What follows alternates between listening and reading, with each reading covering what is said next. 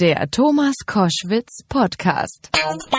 Ich freue mich sehr mit dem stellvertretenden Chef der Bundes-FDP und äh, Bundestagsvizepräsidenten Wolfgang Kubicki. Der hat Anfang August ein neues Buch veröffentlicht mit dem Titel Die erdrückte Freiheit, wie ein Virus unseren Rechtsstaat aushebelt. Herr Kubicki, schönen guten Tag und willkommen. Einen wunderschönen guten Tag, Herr Koschwitz.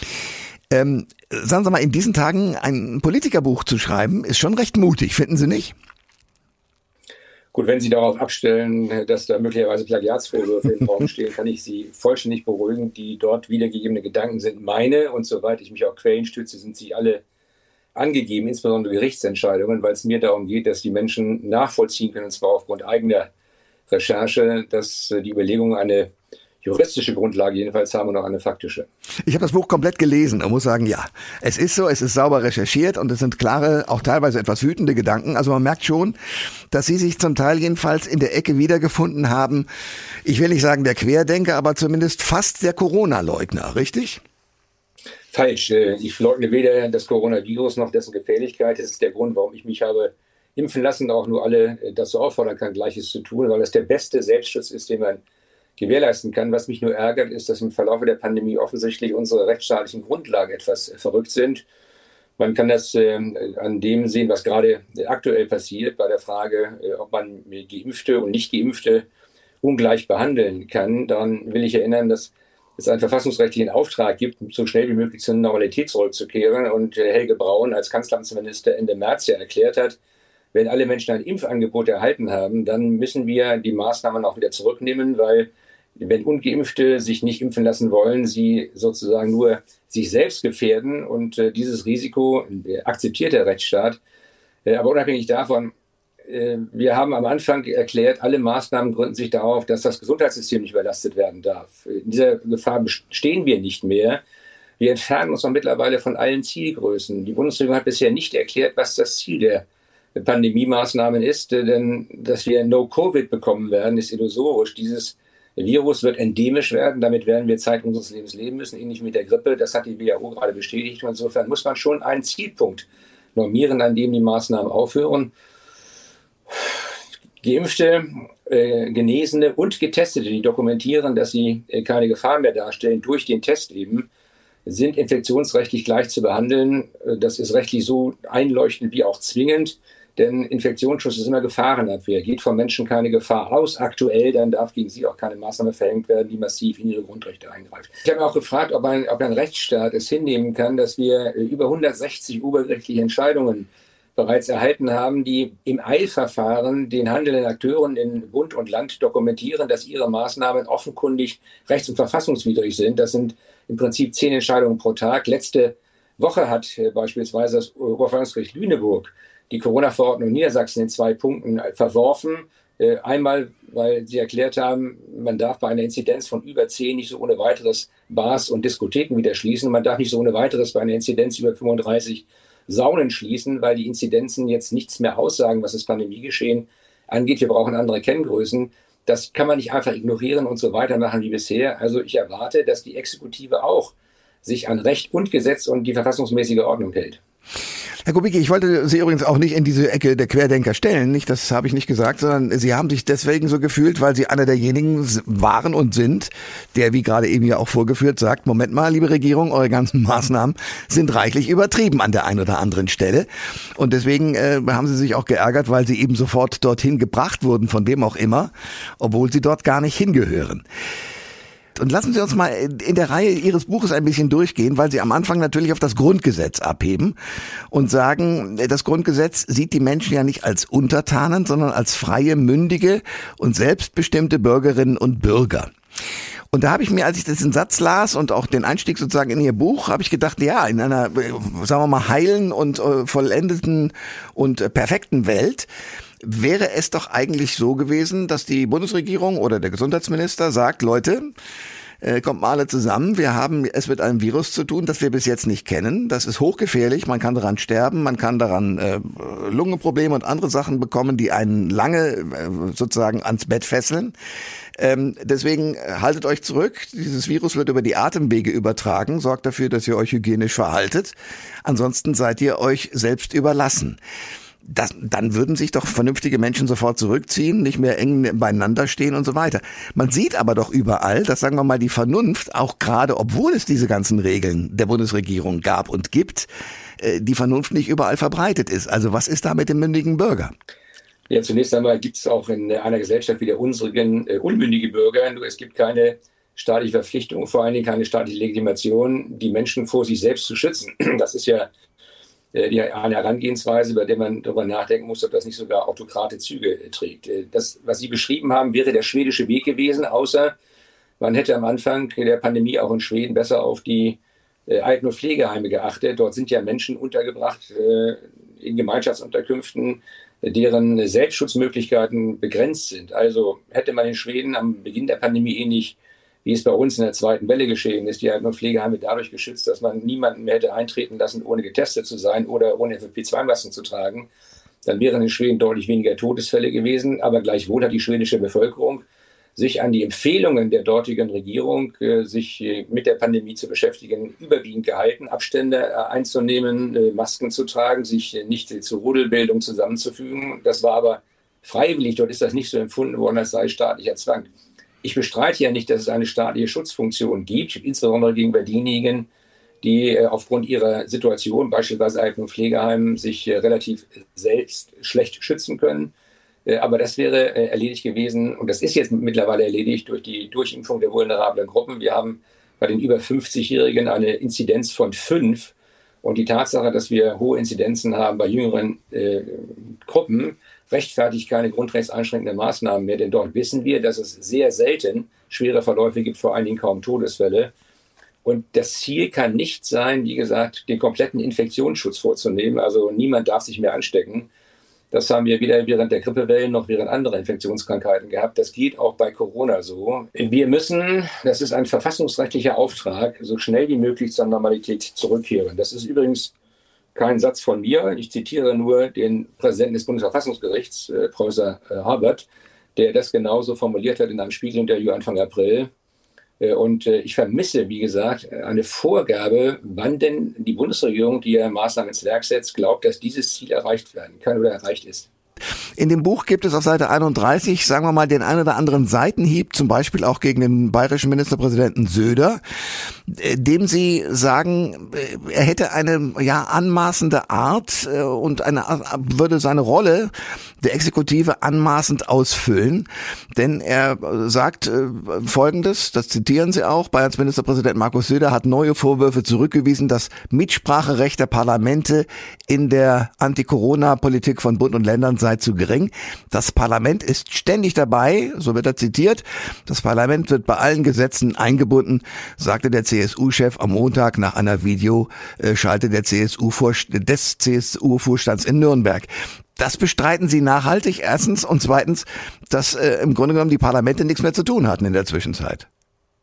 Ja, das ist ja auch äh, Unsinn, denn äh, wir leben momentan in einer Verordnungswelt. Es gibt Verordnungen des Bundes und der Länder, selbstverständlich auf gesetzlicher Grundlage, auf der Grundlage des Infektionsschutzgesetzes. Aber es gibt in der Verfassungsrechtsprechung und in der Verfassungslehre den Grundsatz ähm, der, des Parlamentsvorbehalts. Massive Grundrechtseinschränkungen dürfen nur aufgrund eines Parlamentsbeschlusses äh, ergehen. Und wir haben ja massive Grundrechtseinschränkungen hinter uns mit der Schließung ganzer Branchen. Selbstverständlich können wir im Parlament äh, im Nachgang alle möglichen Maßnahmen diskutieren. Äh, aber da wir eine regierungstragende Koalition haben aus CDU, CSU und SPD, die sich nahezu in Arbeitsverweigerung äh, wiederfindet, ist das auch nur mehr eine PR-Maßnahme, aber keine wirkliche Befassung des Parlaments mit wesentlichen Fragen. Beispielsweise jetzt auch mit der Frage, die ja ansteht, nicht, wie verhalten wir uns, wenn die Pandemiezahlen wieder steigen, wenn die Inzidenzen wieder steigen im Verhältnis zwischen Genesenen, Geimpften und, äh, und Ungeimpften, dieser Übergang der Idee von Jens Spahn von 3G, also Genesene, getestete Geimpfte, auf 2G, nur noch Genesene und Geimpfte, das ist etwas, was im Parlament diskutiert und entschieden werden müsste und nicht einfach bei einer Ministerpräsidentenkonferenz äh, vorgelegt und entschieden werden kann. Lassen Sie mich ein Bild verwenden, Herr Kubicki. Äh, nehmen wir an, das Coronavirus wäre nicht ein Virus, was wir alle nicht sehen, was möglicherweise der ein oder andere Mensch auch nie wirklich in seiner Auswirkung erlebt, sondern wäre ein Feuer. Und ich stelle mir weiter vor, dieses Feuer brennt beispielsweise in einem Hochhaus, 18. Stock, das Hochhaus ist aber 30 Stockwerke hoch. Das heißt, die Feuerwehr muss jetzt wirklich entscheiden, wen kriegen sie wo, wie raus, aus welchen Wohnungen, um deren Leben zu schützen. Da würde doch kein Mensch auf die Idee verfallen zu sagen, so, wir diskutieren jetzt erstmal unten mit den Feuerwehrleuten, wann wir wie vorgehen, äh, Klammer auf, das wäre das Bild für den Bundestag, Klammer zu, oder auch Ministerpräsidentenkonferenzen, sondern wir fangen jetzt mal an zu arbeiten. Also ist die Logik zu sagen, wir müssen mal kurz äh, alle Hebel in die Hand nehmen, um eine Lösung und eine schnelle Lösung vor diesem Feuer äh, zu finden, weil das Feuer diskutiert nicht, ähnlich wie dem Coronavirus. Ist das nicht eine, sagen wir mal, logische Folge, die die Politik gar nicht anders hat umsetzen können? Herr Koschwitz, ich gebe hinzu, bei einem aktuellen Brand muss man so reagieren. Deshalb hat der Deutsche Bundestag ja auch im März letzten Jahres, also im März 2020, weil niemand genau wusste, wie die Pandemieentwicklung äh, sich äh, ausbreitet und äh, welche Maßnahmen wie wirken, hat sich entschieden, und zwar äh, bis auf die AfD einstimmig, das Infektionsschutzgesetz zu ändern, um der Regierung weitreichende Kompetenzen einzuräumen. Aber das darf kein Dauerzustand werden. Niemand käme doch auf die Idee, die Feuerwehr entscheiden zu lassen, ob künftig noch Hochhäuser gebaut werden können, wenn sie ein Feuer gelöscht hat. Und genau in diesem, der Situation befinden wir uns. Bei solchen äh, grundrechtsrelevanten Fragen, die weit über den Tag hinausgehen, bedarf es schlicht und ergreifend der parlamentarischen Debatte. Oder aber, Herr Koschwitz, wir schaffen die Demokratie einfach ab.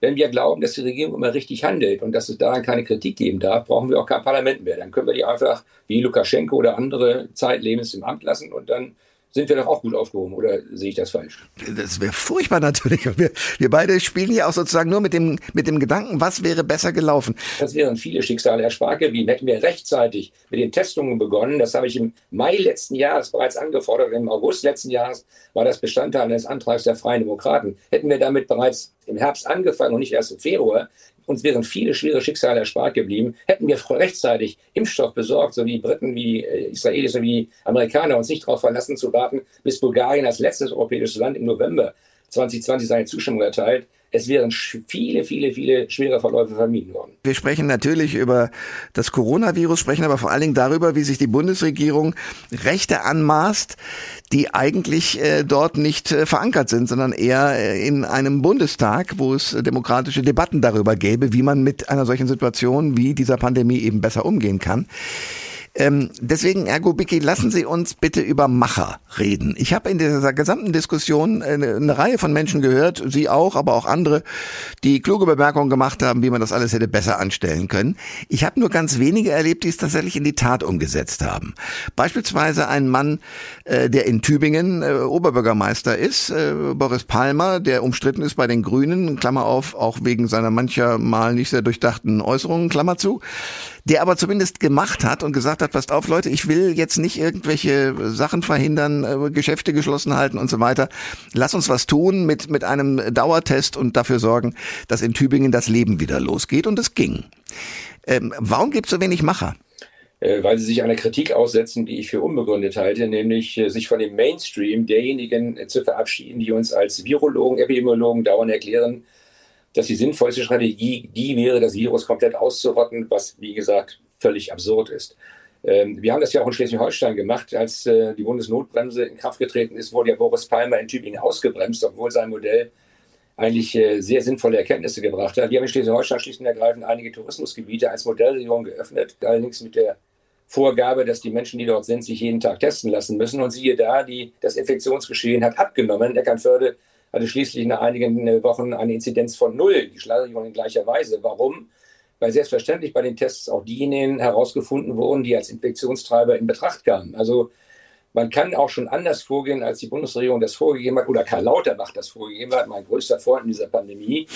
Man muss mit, mit, mit Verstand daran gehen, die verschiedenen Belange auch gegeneinander abzuwägen. Wir haben unglaublich viele persönliche Schicksale hinnehmen müssen bei der Pandemiebekämpfung auf die wenig geachtet worden ist, Künstler, die nicht mehr auftreten können, äh, Schülerinnen und Schüler, die mit Depressionen mittlerweile behandelt werden müssen und äh, ganze Wirtschaftszweige, die vor der Existenzvernichtung gestanden haben. Also ein, ein Gemeinwesen, äh, das auf dem Boden der Verfassung operiert, muss diese verschiedenen Güter gegeneinander abwägen und dann zu sinnvollen Maßnahmen kommen. Ohne die Bereitschaft der Menschen mitzuwirken, wird alles nichts, was wir uns vornehmen.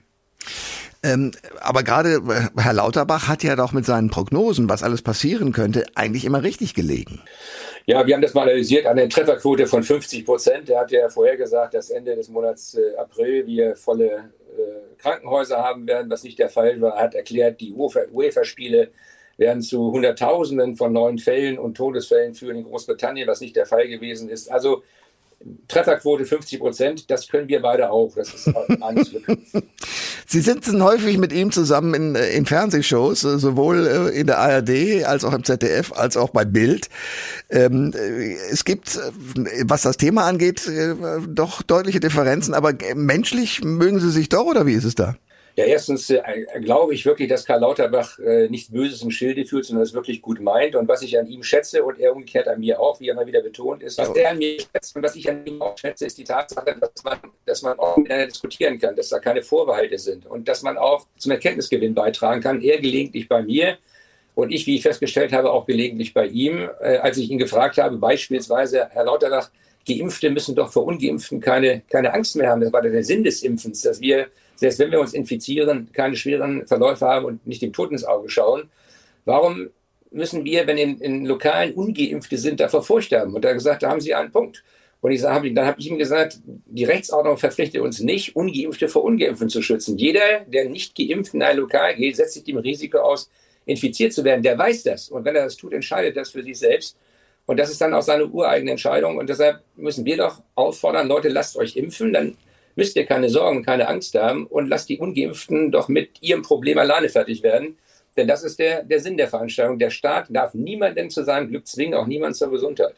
Herr Kubicki, lassen Sie uns sprechen über menschliche Schwächen. Äh, Politikerinnen und Politiker neigen dazu, gerade in Wahlkampfzeiten natürlich alles schön zu machen und auch sich ähm, sozusagen dem, dem Wählervolk äh, in der einen oder anderen Formulierung ein bisschen anzubiedern, in der Hoffnung, dass sie dann besser verstanden und daraufhin gewählt werden. Also das hat Markus Söder erlebt, indem er mal kurz versucht hat, äh, in Richtung AfD ein paar härtere Sätze zu formulieren, hat dann festgestellt, das funktioniert nicht. Dann hat er einen anderen Weg eingeschlagen. Jens Spahn, den Sie in Ihrem Buch natürlich an ein paar Stellen ordentlich angreifen, ähm, macht ja nichts anderes. Also er versucht auch äh, beim Wähler gut anzukommen. Ähm, Armin Laschet jetzt mit einem Fünf-Punkte-Plan, wie man das alles machen muss, äh, jetzt, wenn die vierte Welle möglicherweise kommt im Herbst. Ähm, ist das nicht nachvollziehbar und im Grunde genommen eigentlich gar nicht so ernst zu nehmen? Naja, ich nehme bei Grundrechtseingriffen diejenigen, die die Entscheidungen treffen, schon ziemlich ernst, weil es eine Vielzahl von Menschen in ihrem unmittelbaren Leben ja betrifft. Ob wir rausgehen dürfen oder nicht, hat für mich eine ganz große Bedeutung. Äh, ob ich äh, Freunde treffen kann, ja oder nein, hat für mich eine ganz große Bedeutung. Ob ich meinen Beruf ausüben kann, ja oder nein, hat für viele Menschen eine große Bedeutung. Und ob man ein Einkommen äh, generieren kann, weil man auf Kunden angewiesen ist, hat eine große Bedeutung. Deshalb plädiere ich ja auch dafür, nicht gebt den Menschen mehr Freiräume und ich glaube, sie werden sich besser verhalten, als wenn wir sie dauernd unter Druck setzen. Großbritannien ist für mich so ein Beispiel. Dänemark ist für mich so ein Beispiel, wie Menschen damit wirklich umgehen können, auch bei hohen Inzidenzen, aber bei jüngeren Bevölkerungsgruppen keine Angst mehr zu haben, sondern ihr Leben einigermaßen wieder nicht nur zu genießen, sondern auch positiv zu gestalten. Ich habe das in, jetzt in meinem Urlaub, ich war in Dänemark im Urlaub, ist ja mein, sozusagen mein Nachbarland von Schleswig-Holstein aus gesehen, und habe erlebt, wie befreit und wie unbefangen Menschen dort miteinander umgehen und das ist doch etwas, was wir in Deutschland auch wiederherstellen müssen, dass wir befreit und unbefangen miteinander umgehen müssen. Und dass man, wenn man viele Leute im Alter von über 50 geimpft hat, wenn wir dort mit der Impfquote bei 90 Prozent sind, dann auch keine Angst mehr verbreiten müssen, weil, wie gesagt, weil wir, wir feststellen können, dass weder die Krankenhäuser laufen, noch das Gesundheitssystem überlastet wird. Und das ist doch die Grundlage all dessen, was wir tun. Wir wollten dafür Sorge tragen, dass das Gesundheitssystem nicht überlastet wird. Und davon sind wir jetzt dankenswerterweise auch durch, der, durch die hohe Impfquote bei den Älteren meilenweit entfernt. Und das steht auch nicht im Raum. Menschliche Schwäche, das war so das Stichwort. Es gibt natürlich auch immer, wenn solche Sachen passieren, äh, kriminelle Energien. Also die Tatsache, dass die Krankenhäuser äh, sich, was die Intensivstations- und Bettenbelegung angeht, runtergerechnet haben, damit sie schneller in die Fördertöpfe konnten. Ähm, eigentlich eine Frechheit, aber äh, normales menschliches Verhalten, oder? Naja, angesichts des Drucks, der auf den Krankenhäusern lastet, des ökonomischen Drucks nachvollziehbar. Man muss eben auch vorher darüber nachdenken, wie man Fördermöglichkeiten ausgestaltet, sodass diese Form des, ich sag mal, moralischen Missbrauchs, ein rechtlicher ist es ja nicht, diese Form des moralischen Missbrauchs nicht stattfindet. Äh, aber es zeigt eben, wie gesagt, dass die Corona-Politik sich daran ausrichten muss, wie halten wir das System funktionsfähig und nicht welche Inzidenzzahlen werden jeden Morgen veröffentlicht und machen uns neuen Schrecken. Lassen Sie uns ein bisschen auf den Wahlkampf gucken, der ja nun auch sozusagen auch bei diesem Thema und auch bei diesem Buch vermutlich mal ein bisschen mitschwingt. Nämlich, dass man äh, guckt, was macht die derzeitige Bundesregierung und was würde man möglicherweise als mitregierende FDP besser machen. Gucken Sie sich an zum Beispiel die Union. Da passiert ja im Moment das Phänomen, dass uns äh, Wahlvolk ein Kandidat vorgestellt wird, der eher von der Union gezogen wird, als umgekehrt der Kandidat zieht die Union nicht, also Armin Laschet. Wie empfinden Sie das? Ja gut, Sie werden verstehen, dass ich äh, nicht für die äh, Personalauswahl und die Politik der anderen Parteien zuständig bin, sondern nur für meine eigene. Ich bin mit meiner eigenen zufrieden, ich bin mit Christian Lindner zufrieden, ich bin mit der politischen Ausrichtung zufrieden bin damit zufrieden, dass Joachim Stamm, der stellvertretende Ministerpräsident in Nordrhein-Westfalen, äh, von der FDP erklärt hat, wir müssten eigentlich den 3. Oktober zum Freedom Day ausrufen, wie der 19. Juli in Großbritannien. Und ich bin auch mit mir selbst im Rein mit meiner Partei, weil wir darauf achten, dass auch während der Pandemie nicht über moralischen Druck Minderheitenschutz äh, ausgehebelt wird. Die Demokratie lebt davon, dass es zwar mehr Entscheidungen gibt, aber die Minderheit auch immer noch Höhe findet. 51 Prozent der Menschen sagen, man sollte Ungeimpfte dann schlechter behandeln als Geimpfte und 39 Prozent sagen das eben nicht. Und es ist wichtig, dass im politischen Diskurs diese Stimme auch Gehör findet. So entziehen wir Verschwörungstheoretikern und Querdenkern den Boden durch offene Debatte und nicht dadurch, dass wir erklären, was die Regierung beschließt, ist per se richtig und Kritik daran führt dazu, dass Menschen sterben.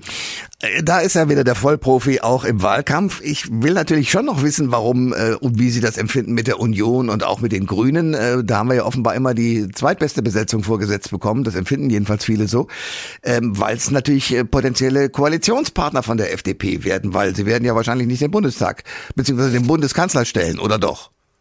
Das ist eher unwahrscheinlich, genauso wie es unwahrscheinlich ist, dass die Grünen die Bundeskanzlerin stellen werden, unabhängig von den, äh, wie ich finde, beachtlichen, aber zu vernachlässigen Fehltritten der, der Spitzenkandidatin. Aber ich glaube, dass für die Grünen Robert Habeck der bessere Kandidat gewesen wäre und freue mich darüber, dass sie das gerade getan haben, weil selbstverständlich die Grünen ein besseres Ergebnis gehabt hätten, was aus meiner Sicht äh, nicht gerade positiv zu werten gewesen wäre. Äh, bei der Union ist es so, dass äh, Armin Laschet im Prinzip seine eigene Geschichte hinterherläuft, denn er ist ja Kanzlerkandidat und trotzdem wird die Politik momentan offensiv auch immer noch aus dem Bundeskanzleramt von Angela Merkel für die CDU bestimmt. Irgendwann muss er sich da mal freischwimmen, wenn er dokumentieren will, dass er die Führungskraft hat für dieses Land, was ich ihm persönlich zutraue. Also ich kann momentan nichts äh, daran aussetzen, dass die Grünen bei den Meinungsumfragen abnehmen und die Union nicht zunimmt. ich würde mich freuen, wenn wir so stark werden, dass an uns keine Regierungsbildung im demokratischen Spektrum vorbeigeht. Dann ist das Wahlziel der FDP erreicht und dafür kämpfen wir die nächsten Wochen.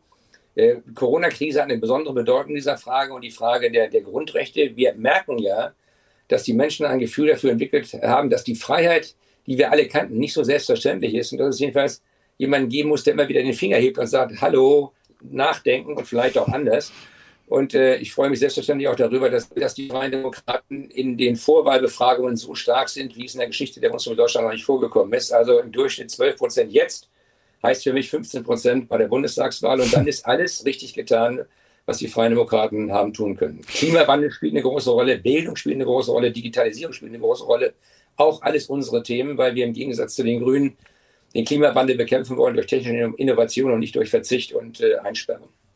Ähm, ich habe das äh, nicht ähm, richtig mitbekommen, weil ich leider nicht in Kiel lebe wie Sie, aber ich habe mir erzählen lassen, dass Sie dort Koalitionsverhandlungen und zwar auch über die inneren Schweinehunde hinweg zwischen Grünen, FDP und so weiter hinbekommen haben.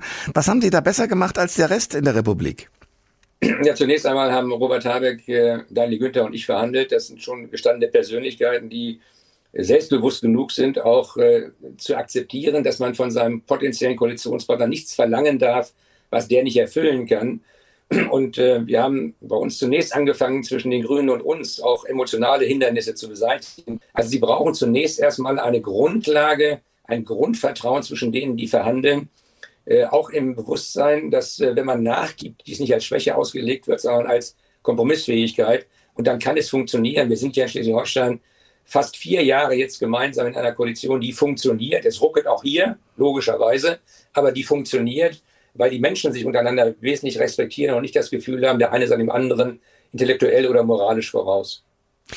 Was ist mit der FDP und ihrer Ausrichtung? Also es hat eine Zeit lang gegeben, äh, was weiß ich, Frau Leuthäuser-Schnarrenberger oder noch weiter zurück, Herr Baum und, und, und. Also Leute, die sowohl sagen wir mal, linksliberal, aber auch rechtsliberal unterwegs waren und das in einer derselben Partei. Inzwischen haben viele von der FDP den Eindruck, es wäre eine Partei, die sich vor allen Dingen, sagen wir mal, was den äh, Mehrwertsteuersatz angeht, um die Hoteliers kümmert und ansonsten eher in der Wirtschaft beheimatet ist.